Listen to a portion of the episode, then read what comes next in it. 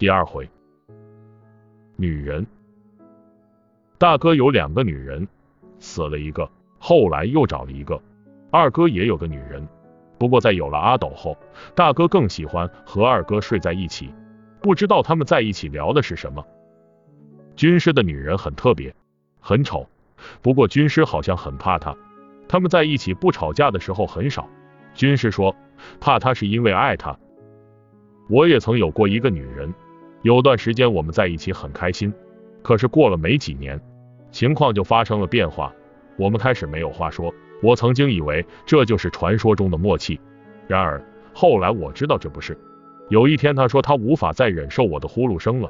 过了没几天，他就收拾东西走了，除了他的首饰，还带走了我的马夫。其实有句话我从没告诉他，我一直觉得他的脚有点大。后来他们又给我找了个女人。但过了两天就被我休了。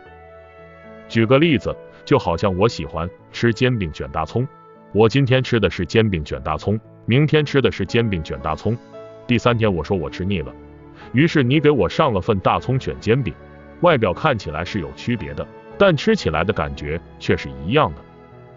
我的女人离开我的时候，子龙正在谈恋爱，那个女孩胖乎乎的，鼻子上有很多雀斑。有一次，我忍不住问子龙：“你到底喜欢他什么？”子龙偷偷的告诉我：“你有没有发现他的胸部很大？”我想了想，说：“是挺大。”那就够了。子龙眯成缝的眼睛里闪着光。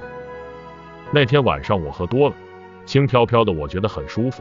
我知道大哥和二哥在隔壁的房间。我看到子龙和那个女孩的影子印在窗棱上。我听到军师夫人尖锐的喊叫声。